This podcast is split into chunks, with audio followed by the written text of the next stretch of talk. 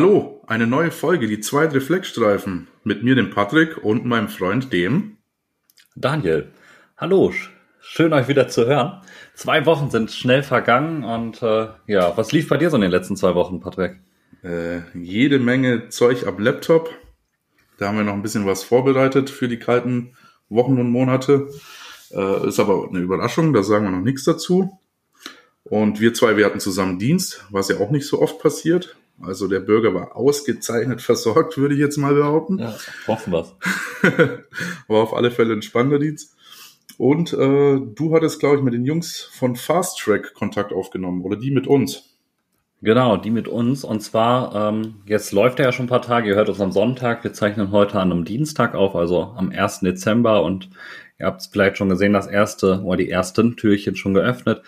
Und zwar haben die Kollegen von Fast Track und den Rettungsaffen haben einen kleinen Online-Adventskalender erstellt, wo jeden Tag es ein kleines Bonbon, eine Kleinigkeit gibt äh, zum Thema Notfallmedizin. Und da wird auch das eine oder andere Türchen vielleicht auch von uns sein. Lasst euch da schon mal schön überraschen. Ja, ansonsten ähm, waren die letzten zwei Wochen bei mir auch relativ ruhig. Äh, ich war zum zweiten Teil unseres Debriefings-Lehrgangs, den wir zusammen angefangen hatten äh, mhm. bei Skillcube am Wochenende in Heidelberg. Hat sich auf jeden Fall nochmal gelohnt. Ähm, du hast das Vergnügen ja noch demnächst.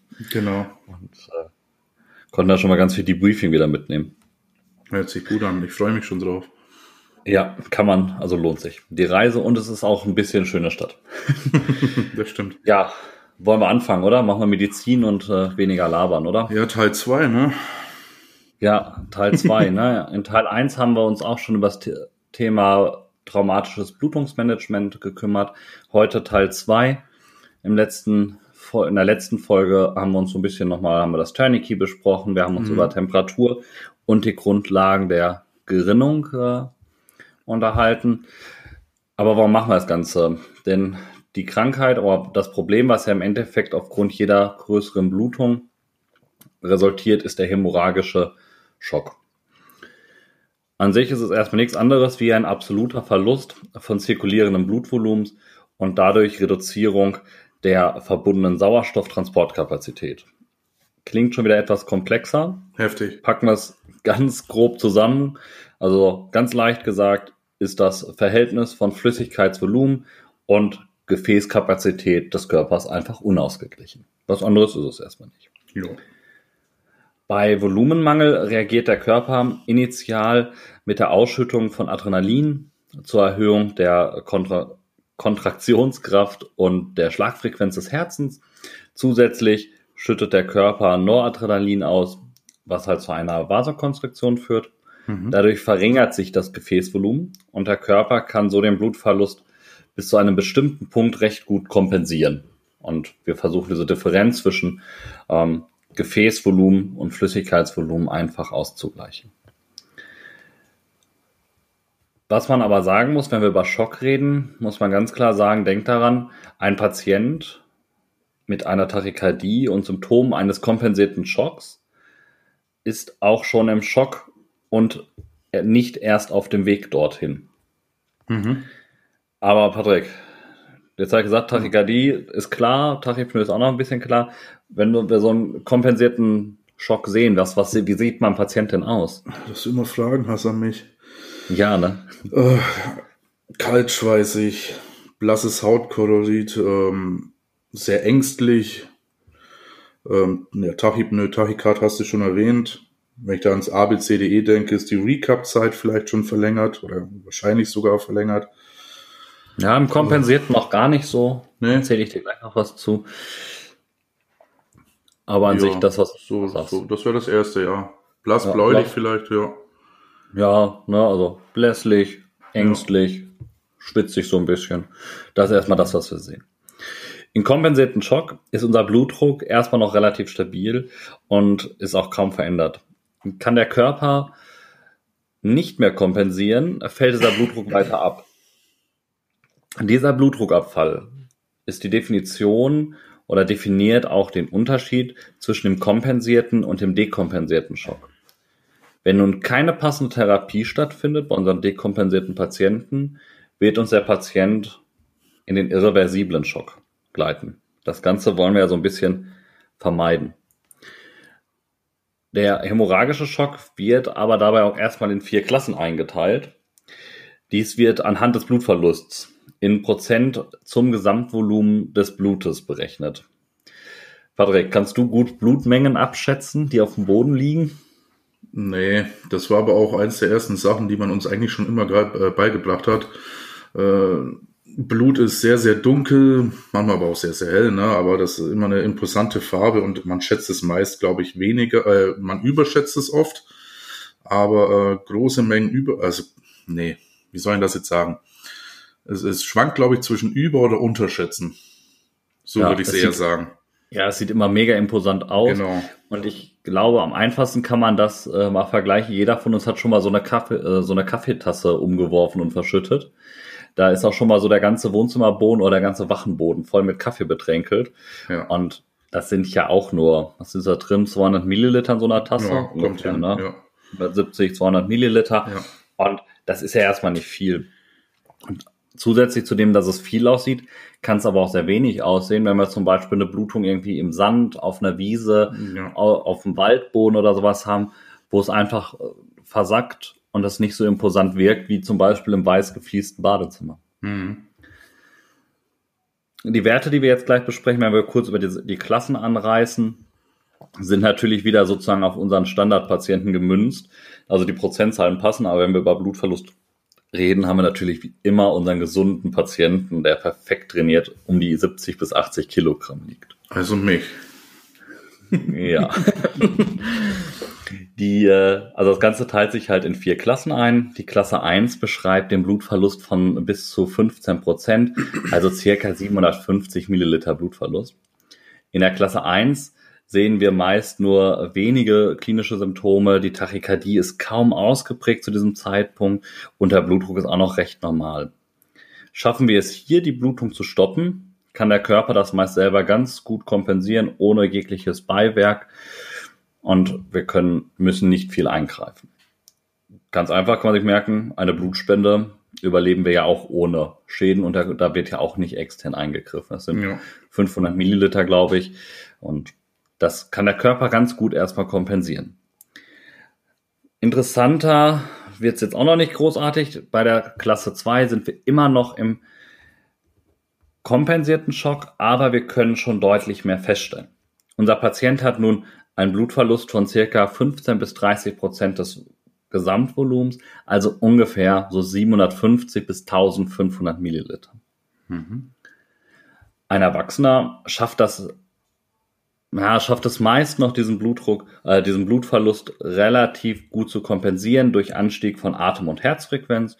Unser Blutdruck ist immer noch recht normal, jedoch werden wir einen geringeren peripheren Pulsdruck spüren mit einer leichten Infusionstherapie und der Blutungsstoppung natürlich bekommen wir diesen Patienten aber eigentlich ganz gut stabilisiert. Das heißt, wir spüren zwar noch einen peripheren Puls, unsere Recap-Zeit ist auch noch bei unter zwei Sekunden in diesem in der Klasse 2 des hämorrhagischen Schocks, aber wenn wir den Puls tasten, wäre im Vergleich schon ein bisschen niedriger, der Druck bleibt immer noch gleich, liegt an der Zentralisierung oder an der Vasokonstriktion. Zentralisieren tun wir ja noch nicht, an der Vasokonstriktion der Blutgefäß in dem Fall. Interessant wird es für uns tatsächlich so richtig ab Klasse 3, wo wir agieren müssen, wo nicht mehr so viel Kompensation stattfindet. Wir haben nun einen Blutverlust von gut anderthalb bis zwei Liter, also rund 30 bis 40 Prozent unseres Gesamtblutvolumens. Hier ist unser Körper kaum noch in der Lage zu kompensieren und der Patient rutscht uns in einem dekompensierten Schock. Klinisch können wir nun meist eine ausgeprägte Tachykardie mit Frequenzen größer 120 feststellen. Auch eine Tachypnoe mit einer Atemfrequenz größer 25 ist dort eigentlich ein relativ sicheres Zeichen für den nun kompensierten Patienten. Äh, dekompensierten, Entschuldigung, für den dekompensierten Patienten. Hier sollten nun natürlich das Stoppen der Blutung eine hohe Priorität haben, ebenso eine gute Volumentherapie, über die wir uns gleich noch so ein bisschen unterhalten, weil da viel hilft da nicht immer viel, kann ich auch schon mal so als Spoiler vorweg sagen. Klasse 4 ist dann der Blutverlust von mehr als 40 Prozent des Gesamtblutvolumens. Zu den vorhin erwähnten erhöhten Parametern wie Herz- und Atemfrequenz kommt nun noch eine starke Vigilanzminderung zu. und ein systolischer Blutdruck, der meist kleiner 70 Millimeter Hg sein wird. Und ohne Blutungsstoppung und Bluttransfusion in diesem Fall sogar wird der Patient nicht mehr lange überleben. Also da ist halt auch unser präklinisches Handeln so langsam am Ende und wir müssen einfach in die Klinik, weil er braucht, um nachher wieder vernünftig austherapiert zu werden. Gegebenenfalls, wenn wir es draußen nicht können, eine chirurgische Blutungsstoppung in dem Sinne und eine Bluttransfusion, weil das kriegen wir auch nicht nachgepuffert. In der letzten Folge haben wir uns ja auch schon, wenn wir über Blutverlust reden, ganz viel über Blutungen gesprochen, die wir sehen. Und gerade beim Trauma haben wir aber auch Blutungen, die wir nicht sehen. Mhm. Patrick, mhm. du hast dich mal mit etwas mit dem Beckentrauma auseinandergesetzt. Ist ja eine Verletzung, die vorkommt. Ich habe es letztens noch in einem Dienst gehabt, aber mhm. die man von außen nicht sieht. Was machen wir? Mm, also erstmal bist du dann, also wenn du tatsächlich die Beckenverletzung gehabt hast, äh, Glück, zu beglückwünschen wäre das Falsche, aber ähm, da gehörst du zu einem oder einem der wenigen, die das tatsächlich mal sehen, weil es tatsächlich mit einer Inzidenz von drei bis acht Prozent zu anderen Frakturen relativ gering ist. Allerdings, wenn wir jetzt von klassischen Schwerverletzten ausgehen, äh, ist die Inzidenz wiederum äh, mit 20 Prozent deutlich erhöht. Ähm, eine Beckenfraktur ist tatsächlich mit einer hohen Letalität von 15 bis 20 Prozent äh, definiert. Und ähm, wir müssen davon ausgehen, und das haben wir alle schon mal gelernt, dass da eine Menge Blut verloren geht bei Frakturen des Beckens. Ne? Das können mit, wie viel waren es, dreieinhalb bis fünfeinhalb Liter Blut, äh, ist das halt enorm viel, wenn man davon ausgeht, dass der Mensch so aus fünf bis sieben Liter Blut besteht. Man kann sich dir das ja ausmalen. Ähm, sollte jetzt so ein Becken frakturieren, haben wir das Problem, dass wir auf drei Blutungsquellen stoßen. Das sind zum einen die großen arteriellen Gefäße. Dann haben wir natürlich ein venöses Gefäßsystem mit den äh, präsakralen und paravesikalen Plexus. Und natürlich dann jede Menge Knochen, also spongiöse äh, Frakturflächen des hinteren Beckenrings. Und äh, tatsächlich äh, ist das auch mit die größte Blutungsquelle. Ja, was fällt dir als äh, Ursache ein? Was führt zu einem Becken, äh, zu einer Beckenverletzung oder einer Fraktur des Beckens? Ähm, ja, es fällt mir ein, das ganz klassische, ja, der Sturz wahrscheinlich, ne, so der mhm. Leitersturz und ich komme irgendwie blöd auf, aufs Becken auf. Ähm, wir hatten letztens den Verkehrsunfall mit, äh, mit Seitencrash sozusagen, also PKWs in die, mhm. in die Seite, in die Fahrradtür rein. Das äh, hat zu einem äh, instabilen Tra äh, Becken geführt. Ich glaube, das sind so die klassischen Sachen, glaube ich, ne? Sturz und PKW-Trauma häufig seitlich, ne? Hm. Tatsächlich auch verschüttete oder eingeklemmte Personen, äh, Personen, Patienten. Ähm, zu erwähnen wäre auch noch das Überrolltrauma. Und ja, eigentlich alle Unfälle mit massiver Einwirkung aufs Becken. Ja, da haben wir eigentlich alles genannt, was dazugehört. Ja, und wie erkennt man jetzt so die Notwendigkeit von so einer Beckenschlinge? Puh, schwierig, ne? Also ich glaube, draufdrücken sollen wir nicht mehr. Das, äh ja, jein. Natürlich ja, arbeiten wir uns erstmal mit dem C-ABCDE vor. Na, wie, wie es eigentlich mittlerweile jeder Patient bekommt. Und schon beim kleinen C oder X ähm, gibt es so ein paar ja, Indizien dafür, dass ein Becken ähm, kaputt sein kann. Ähm, das ist tatsächlich, äh, äußert der Patient Schmerzen in dem Bereich und passt das äh, mit dem Unfallhergang schon, kann man eigentlich äh, Professor schon anlegen. Ähm, dazu muss die äh, Inzidenz gar nicht so mega groß sein. Ähm, natürlich Inspektion des Becken macht man ja nur noch einmal und auch nicht mehr von oben. Da reicht einmal der seitliche Druck und dann bleibt's dabei auch, sollte man da irgendwas feststellen. Also dieses typische, ich drücke nochmal mit dem vollen Körpergewicht von oben auf die Beckenkämme, das macht man halt einfach nicht mehr, weil damit kann man ganz, ganz viel noch weiter kaputt machen.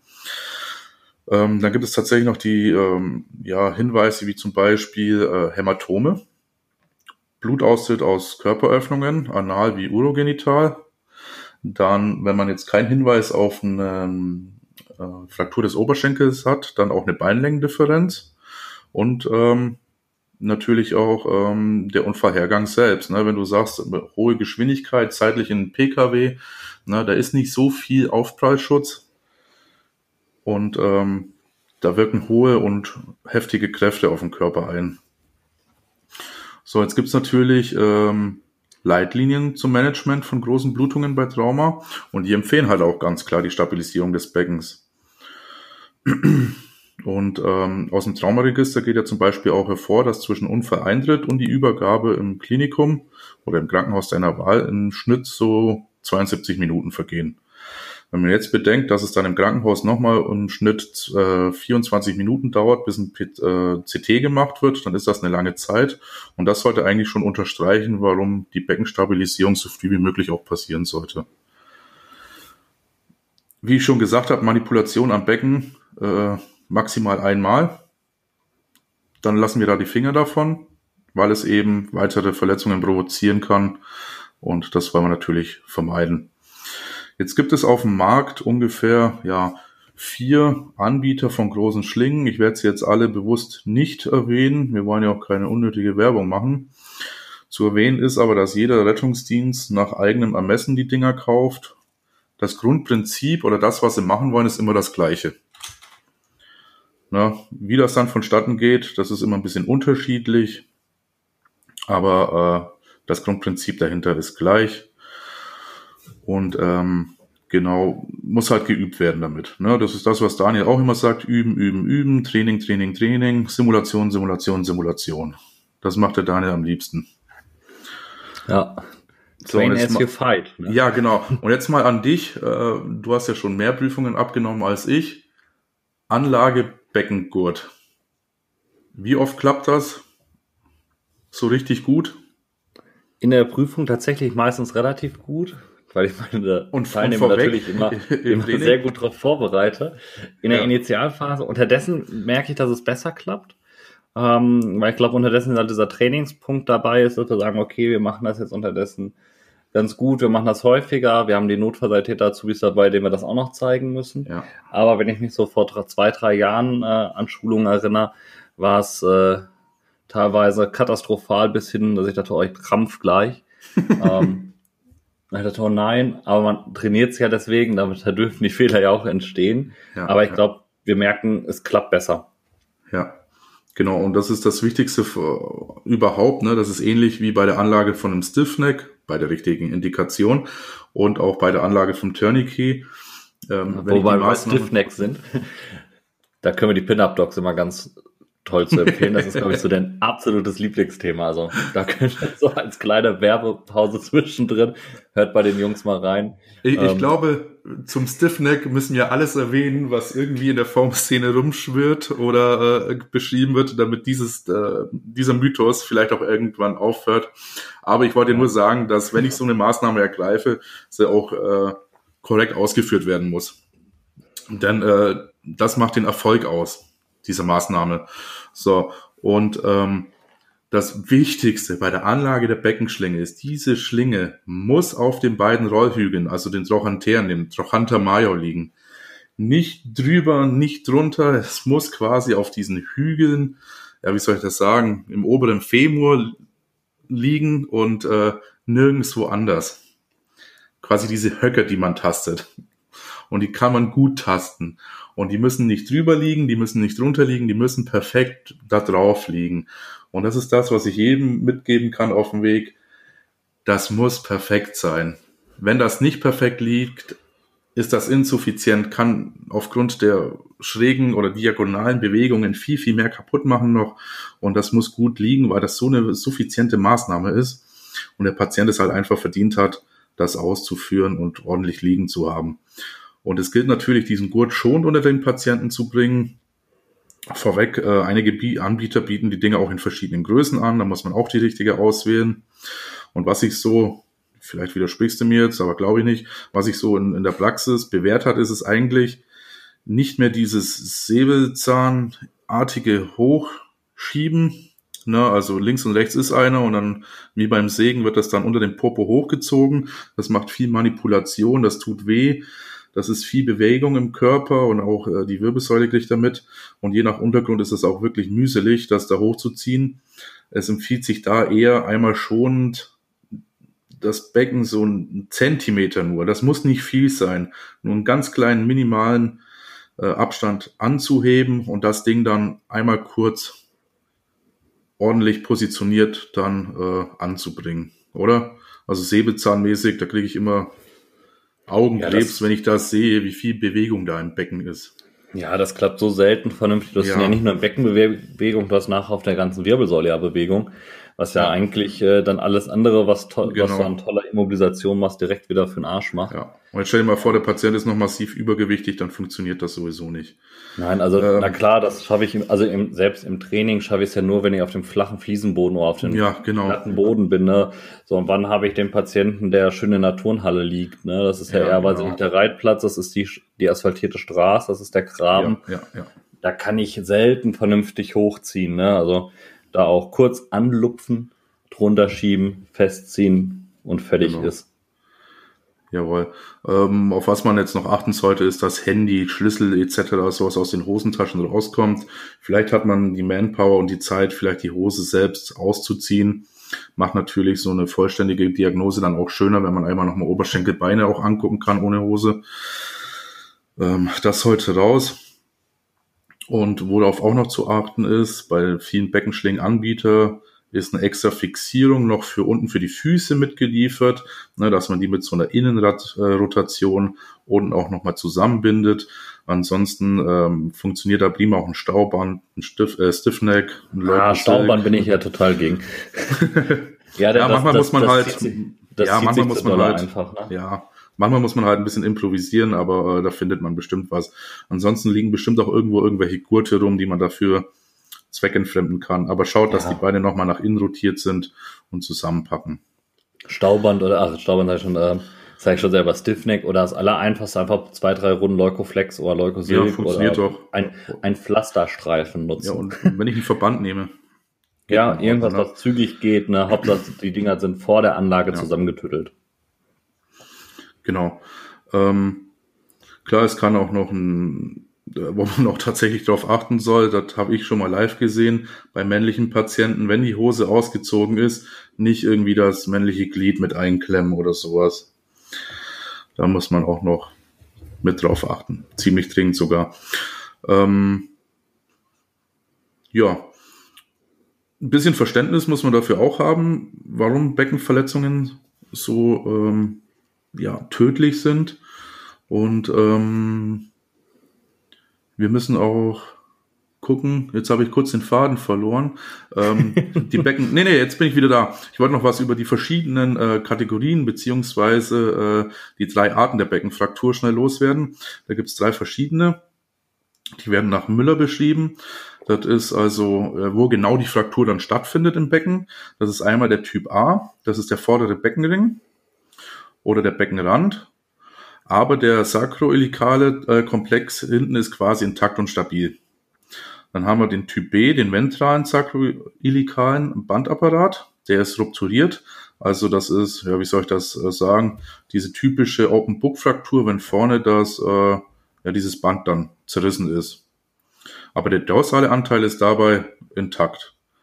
Und dann gibt's noch den Typ C, das ist der ventrale und der dorsale Bandapparat. Da ist quasi alles frakturiert und rupturiert. Und in allen drei Dimensionen ist dann quasi eine Instabilität des Beckens gegeben. Das nennt man dann auch tatsächlich, habe ich heute auch das erste Mal noch dazu gelernt, äh, Translationsinstabilität beschreibt man's. Ja, jetzt fragt man sich, was gibt es noch für Kontraindikationen? Da fällt mir jetzt eigentlich nur die isolierte oder der isolierte Oberschenkelhals ein. Und ja, sonst eigentlich nichts. Nö. Nee, ne? Wo wir auch sagen müssen, ja. haben wir Beckenfraktur und Oberschenkelhals. Ja. Hat die Beckenfraktur in der Versorgung Vorrang. Ja. Und Beckenschlinge wird wieder gezogen. Genau. Und tatsächlich, was noch nice to know ist, ähm, so richtig gut angelegte Beckengurte können sogar dazu führen, dass man im CT eine B-Verletzung, also die klassische Open Book Fraktur, ähm, übersehen könnte. Also dass das tatsächlich kaschiert wird. Ja, gab es einen schönen äh, Fallbericht, ich weiß gar nicht mehr, wo das war, wo man dann erst äh, durch verschiedene Röntgenaufnahmen in den Ebenen dann das auch erst mhm. gesehen hat und die, das Krankenhaus aber gesagt hat, nee, wir lassen jetzt diese Beckenschlinge so lange drum, weil von der Kinematik muss das kaputt sein. Und, ich glaube, der äh, Jürgen Gollwitzer hat das beschrieben, oder? Ich weiß es nicht mehr. War aber auf jeden Fall ganz interessant beschrieben und ähm, auch da von der Klinik absolut richtiges Handeln dran gelassen, bis wirklich hundertprozentiger Ausschluss, weil es gibt keine Kontraindikation, dass das Ding dran bleibt, ja. erstmal ein paar Stunden. Ein paar Minuten. Genau. Ja, Stunden. Habe ich was vergessen, Daniel? Nee, ich glaube, Beckenschlinger sieht gut aus. Gut. Hab natürlich wieder gequatscht wie ein Wasserfall. Ja. ja. Ähm, wenn wir über Blutungsmanagement im Trauma reden, dürfen wir tatsächlich die Gerinnung nicht vergessen. Letztes Mal haben wir schon die, äh, den Grundaufbau von Gerinnung besprochen. Ihr erinnert euch, ne, dass unsere Gerinnung wie so eine Mauer ist, ne, mit Ziegeln, Mörteln und nachher dann auch noch eine schön ähm, verputzten Wand. Ja. Und was Tranexansäure halt dem Patienten Gutes tut. Ne? Da haben wir schon mal so ein bisschen auf Gerinnung gesetzt. Auch die Temperatur spielt eine wichtige Rolle. Ne? So erinnern wir uns auch nochmal daran, dass jeder Grad Reduzierung eine Reduzierung der Gerinnungsaktivität von 10% mitbringt. Nach einem schweren Trauma kann es zum Teil innerhalb von Minuten äh, zu einer Störung der Gerinnung halt leider auch kommen. Dann reden wir von einer traumainduzierten Koagulopathie. Ha, hingekriegt. Hat er den ganzen Vormittag das Wort geübt. Ja, nichts anderes. Halt äh, zur Störung dieser Gerinnung, oder der Gerinnung überhaupt, kommt es halt durch den nun erhöhten Verbrauch an Gerinnungsfaktoren und die Hemmung verschiedener äh, Schritte der Hämostase. Gerinnung können wir euch immer noch ganz lieb ans Herz legen. Äh, ich glaube, vom Sebastian Caso, der hat, glaube ich, eine Folge zur Gerinnung gemacht und auch von an, bei Nerdfallmedizin, die da auch sehr gut über Gerinnung nochmal was erzählt haben. Ja, das, das war richtig gut, ja. Ja, die beiden sind da, glaube ich, so das, was mir so im Augen geblieben ist. Mehrere Faktoren sorgen aber halt dann für dieses schnelle Aufreden, Auftreten dieser traumainduzierten Koaglopathie, auch ganz kurz TIC genannt. Zum einen halt die Gewebeverletzung, eine Entzündung, der Schock, wie wir ihn gerade schon beschrieben haben, also der Volumenmangelschock, die Verdünnung beziehungsweise der Ver die Verdünnung beziehungsweise der Verlust von Gerinnungsfaktoren und auch Erythrozyten, auch zum Teil durch durch ausschwemmend mit Volumen, da sprechen wir nachher nochmal drüber. Die Hypothermie haben wir auch gesagt und die Azidose haben wir auch schon drüber gesprochen, denn Gerinnung funktioniert nicht bei Essig. Ja, das heißt, da müssen wir mhm. aufpassen, dass alles sauber, also dass unser pH-Wert gut bleibt. Was können wir nun machen? Behandeln die, also bei Blutungen. Die erste Priorität liegt beim Stoppen der Blutung. Die Möglichkeiten hierfür haben wir schon weit besprochen und auch schon viele genannt. Aber gerade durch die TIC ist das nicht immer ganz so einfach mit der mhm. Blutstoppung. Bei offenen, Blun bei offenen Blutungen, wo kein Tourniquet hilft, hat der Patrick noch was Schönes äh, rausgetüddelt. Ja, und zwar hämostatische Verbände beziehungsweise Hämostyptika. Und ähm, das ist an und für sich eine schöne Sache, wird auch in den S3-Leitlinien empfohlen. Und ähm, hat vielleicht jeder schon mal gesehen. Ich werde auch hier keine Markennamen erwähnen, aber eine kurze Zusammenfassung, was das ist und wie man es anwendet. Und zwar müssen wir da einmal kurz in den Wirkmechanismus gucken. Im Prinzip gibt es drei verschiedene Wirkmechanismen bei den Dingern. Der erste Wirkmechanismus beschreibt quasi die Konzentration von Gerinnungsfaktoren. Und zwar, diese Hämostyptika absorbieren Wasser aus dem Blut und konzentrieren somit die Gerinnungsfaktoren und Thrombozyten am Ort der Gerinnung. Was dabei wichtig ist, dazu braucht es aber noch eine intakte Gerinnung wie Daniel gerade von der TIC erzählt hat. Ne? Sollte es aber dann dazu gekommen sein, ne, zur traumainduzierten Koagulopathie, ich kann schneller als du, ähm, oder der Verbrauchskoagulopathie oder auch der Hypothermie kommen, ähm, dann wird die Wirkung gar äh, ziemlich verringert oder gar aufgelöst. Und auch wenn Patienten vorher Blutverdünner wie Makuma oder ähnliches nehmen. Ähm, da gibt es Produkte, die mit Zeolit arbeiten. Zeolit hat aber den großen Nachteil, dass es tatsächlich bis zu 90 Grad heiß werden kann und somit Gewebe zerstören kann. Das hat man mittlerweile ein bisschen optimiert, aber auch unter ähm, ja, dem Punkt, dass es die Wirkung noch ein bisschen verringert hat. Und dann gibt es noch einen zweiten Stoff, die Polysaccharide und die binden ein Vielfaches an Wasser ohne diese exotherme Reaktion und ähm, machen quasi so einen gelartigen Komplex, der dann die Thrombusbildung unterstützt. Leider wird das aber äh, eher intraoperativ verwendet und jetzt weniger im Rettungsdienst. Jetzt aber kommen wir zum dritten Wirkmechanismus, nämlich der Gerinnungsaktivierung. Und da gibt es ähm, Stoffe wie zum Beispiel das Kaolin, das ist ein Aluminiumsilikat und das soll äh, die intrinsische Gerinnung und somit die Blutstillung am Blutungsort beschleunigen. Aber auch wieder vorausgesetzt, dass der Körper immer noch eine funktionierende Gerinnung hat. Sonst funktioniert das auch wieder nicht so gut. Deswegen kommen wir jetzt zum dritten und zum äh, letzten Wirkmechanismus. Und das ist das, was momentan äh, so den größten Punkt ausmacht, nämlich die adhesive und mukoadhesive Wirkung. Und ähm, das wird mittlerweile am ja, liebsten benutzt oder als am meisten verbreitet. Und zwar sind das äh, Produkte mit Chitosan. Das ist ein Poly, äh, Polyaminsaccharid aus Chitin. Und das haben wir auch schon mal alle gelesen oder gehört, nämlich der Schale von Krustentieren. Es kommt, und das ist eigentlich ganz interessant, ähm, die Wirkung basiert zum einen auf die adhesive Bindung von positiv geladenen Chitosan mit den negativ geladenen Thrombozyten und Erythrozyten im Blut. Ähm, ja, anschließend kommt es zur Mukoadhäsion dieses Chitosan-Thrombozytenkomplexes an das umliegende Gewebe und damit dann zu einem Wundverschluss. Und das hat aber auch, der, das Chitosan hat auch äh, große Vorteile. Wir haben zum einen nicht diese ähm, exothermen Reaktionen, also das wird nicht heiß, das ist ungiftig, das ist nicht allergen und nicht abhängig von der Gerinnung, Temperatur oder der Koagulopathie. Also das funktioniert auch, wenn der Patient, ja, sage ich es ganz blöd, schon ziemlich ausgeblutet ist. Ähm, was ist jetzt noch äh, wichtig dazu? Ähm, früher gab es das als Pulver, das haben wir, glaube ich, alle schon mal gesehen. Da gab es auch bei YouTube ein Video, wie man quasi die Femoralis-Arterie bei einem Schwein aufgeschnitten hat. Das Tütchen drüber ausgeleert, Druck aufgebaut und dann war die Blutung quasi komplett im Stillstand. Das Pulver hatte aber Nachteile, das war sehr windanfällig.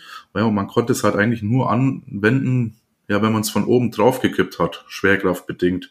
So hat es jetzt eine Wunde, die unten lag oder seitlich, war es eigentlich äh, schwierig, dieses ja, Pulver da reinzubringen und damit zu tamponieren. Also was hat man gemacht? Man hat dieses äh, Chitosan und die anderen Wirkstoffe, die zwei anderen, jetzt auf ähm, ja, Mullgewebe oder halt Verbänden gemacht. Und äh, so kann man das wunderbar quasi in eine Wundöffnung dann einbringen. Und was auch noch wichtig zu erwähnen ist, tatsächlich haben die Produkte mit dem Chitosan die schnellste und effektivste Blutstillung. Und das auch unter der bestehenden Koagulopathie. Aber wie gesagt, Marken nenne ich jetzt keine. da guckt am besten mal bei euch im Schrank, was ihr habt. Und dann äh, könnt ihr ja sehen, was das für ein Stoff ist und könnt das dann abgleichen. So, ähm, wo benutzen wir denn sowas? Daniel, was fällt dir ein? Ja, äh, Femoralisblutung, hattest du gerade schon gesagt, eine Abdrücken danach ja. ein Wundpiping. Ähm, Bauch, wird ja. mir jetzt noch so. Ähm, ja, Thorax eigentlich schon nicht mehr, da ist zu wenig Gewebe. Ja, eigentlich so Bauchfemoral ist vielleicht auch noch, also die Oberschenkel, äh, die offene ja. Oberschenkelverletzung. Ja, Oberarm vielleicht noch und dann hört es glaube ich auch schon auf, oder? Ja, ja tatsächlich äh, da, wo man schlecht rankommt, wie du gesagt hast. Und ähm, wenn man so ein bisschen Wundverständnis hat, natürlich halt alles, was große Wundhöhlen macht. Und auch vom Verletzungsmuster her, tatsächlich, wir haben es in Deutschland relativ wenig. Ich glaube, wir haben äh, Schussverletzungen kann man eine Hand abzählen, was wir da im Jahr haben. Ähm, aber Schussverletzungen, weil äh, deren Wundhöhlen halt auch viel, viel größer sind als der Schusskanal und dann Stichverletzungen natürlich alles, was penetrierend ist. Ähm, die Anwendung an sich, wenn man jetzt so drüber quatscht, ist äh, relativ einfach formuliert, bedarf aber auch, wie wir es immer wieder sagen, einem massiven Training. Ne, ihr habt quasi, also ihr stellt jetzt die Indikation dafür, und wollt das anwenden und ihr müsst dann diesen Verband nehmen. Ne? Ähm, manche haben es noch auf Rollen, äh, viele haben es ja so Z-förmig äh, eingepackt. Das macht äh, das Eilbringen in die Wunde dann ziemlich einfacher. Und äh, dieses Einbringen, dieses Verbandstoff nennt man dann halt auch Packing. Weil ich nehme dieses Hämostyptika, getränkte ja, Verbandpäckchen oder halt diese Mullbinde, wo sich der Stoff drauf befindet und ich stopfe das in die Wunde. Und ich stopfe und ich stopfe und ich stopfe. Und das ist ähnlich, wie man es im OP auch mit Bauchtüchern macht. Und ähm, das ist essentiell, um die suffiziente Blutstillung auch zu erreichen. Das heißt, ich muss vielleicht auch einfach mal zwei oder drei Pakete benutzen, wenn der Patient vielleicht äh, ziemlich adipös ist, die Wunde sehr, sehr weit im Bauch ist und ähm, wir stopfen quasi voll. Das kann tatsächlich aber auch ein ungeschulter Helfer. Also das, das praktische Ausüben äh, ist jetzt nicht das Problem. Was jetzt noch wichtig ist und essentiell ist, wenn ich die Wundhöhle mit diesem Hämostyptiker ja, vollgepackt habe, dann muss ich da Druck aufwenden. Ich muss mindestens für drei Minuten, besser fünf Minuten wird's beschrieben, Druck auf diese Wunde ausüben, um das Ganze zu komprimieren. Und auch danach wäre es eigentlich noch äh, vorteilhaft, mit Binden, Druckverband etc., was man so findet, Druck aufrecht zu erhalten. Hast du schon mal gemacht? Hm, tatsächlich äh, nur in der Simulation bis jetzt. Äh, und so einfach finde ich, also ich fand es tatsächlich gar nicht so einfach. Ich glaube, der Ungeübte, der kann da auch schnell dran verzweifeln. ähm, weil du musst halt, also was wir wissen, wir müssen halt vorher schon irgendwie die Blutungsquelle abdrücken, also Hand rein und drücken. Und äh, was wir nicht vergessen dürfen, wir müssen die Wunde vorher so gut es geht irgendwie reinigen. Denn wenn die noch voll mit Blut steht, dann aktivieren wir halt das Zeug schon, ohne dass es überhaupt da ist, wo es aktiviert werden soll. Also so, so gut es geht, halt irgendwie reinigen, eben ja. mit dem Tupfer da durch, Lappen, was weiß genau. ich. Oder absaugen. Ja, absaugen wird da, wird da schon halt relativ schwierig, ne? Aber du musst ja. halt wirklich versuchen, die Wunde so sauber zu kriegen, also so blutleer zu kriegen, wie es geht. Und dann halt wirklich unter Druck wirklich dieses Preppen und die ganze ja. Zeit diese Blutung genau. zuhalten dabei. Das ist, äh, also wir haben es an einem Schwein da simuliert bei dem äh, Tech-Lehrgang. Das war nicht so einfach tatsächlich ja, das Saubermachen ist auch äh, ja, schwierig. Ne? Wenn ich mir vorstelle, äh, großer erwachsener Patient, kleiner Eintritt vielleicht, aber im Inneren eine große Wunde, bis du da irgendwie rankommst, ist das schon schwierig. Ne? Aber ähm, ja, das Reinstopfen selbst ist eigentlich ja kein großes Ding, oder? Nein, also man muss es halt einfach auch da immer und immer üben. wieder rein. Ne?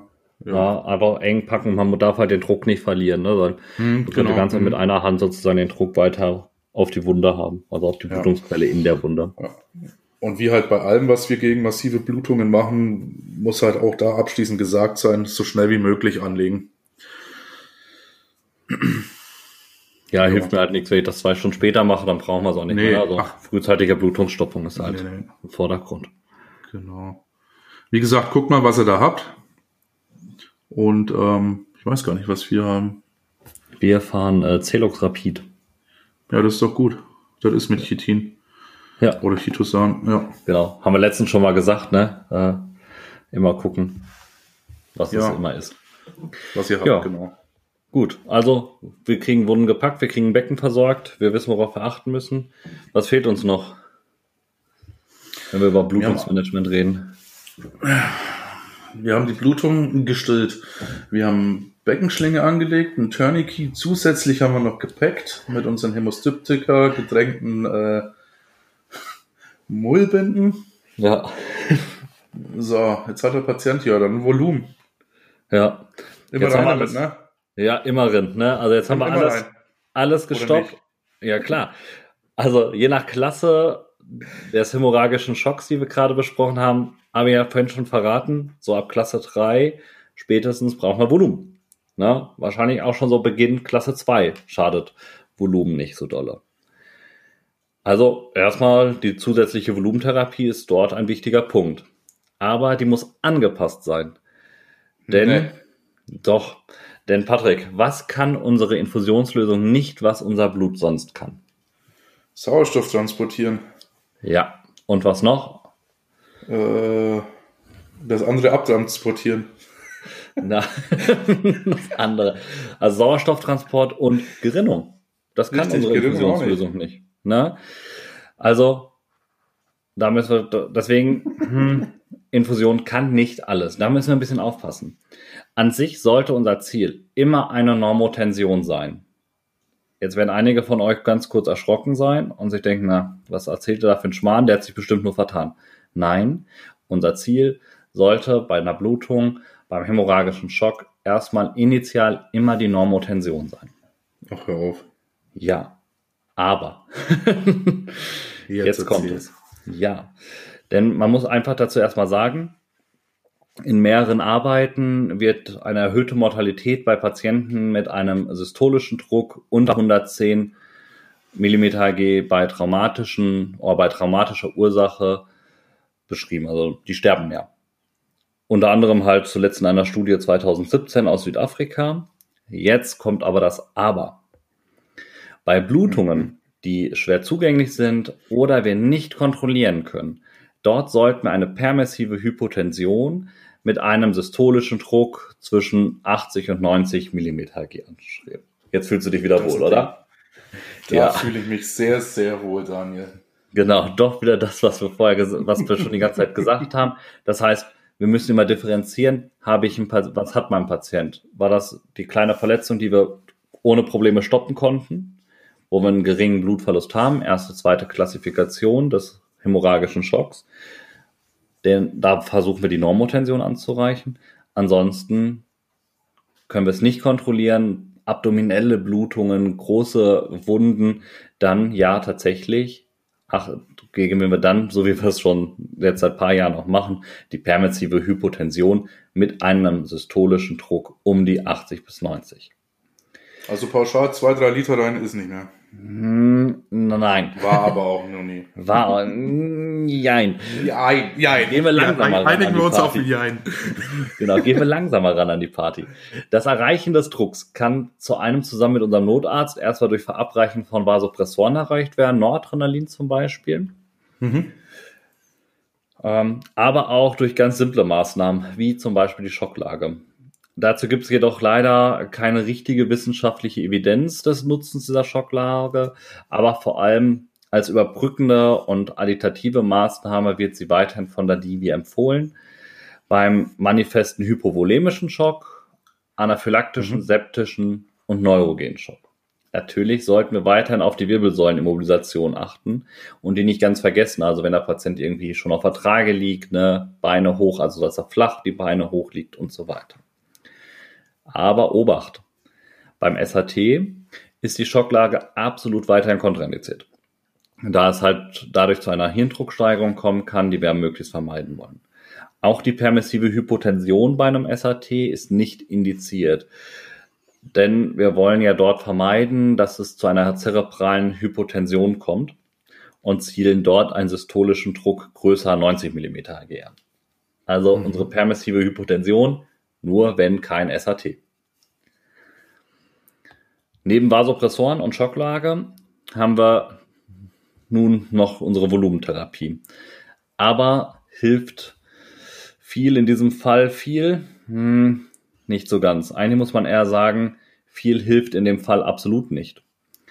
Bei einer aggressiven Volumentherapie kann es halt dazu kommen, oder kann ja dazu kann nochmal, bei einer aggressiven Volumentherapie kann es durch die Erhöhung des hydrostatischen Drucks im Wundgebiet dazu kommen, dass sich das schon gebildete Gerinnsel wieder löst. Das heißt, wir schwemmen unseren, wir haben ein tolles Mhm. Gerinnsel an der Wunde gemacht und jetzt schießen wir ganz viel Wasser hinterher und weg ist es.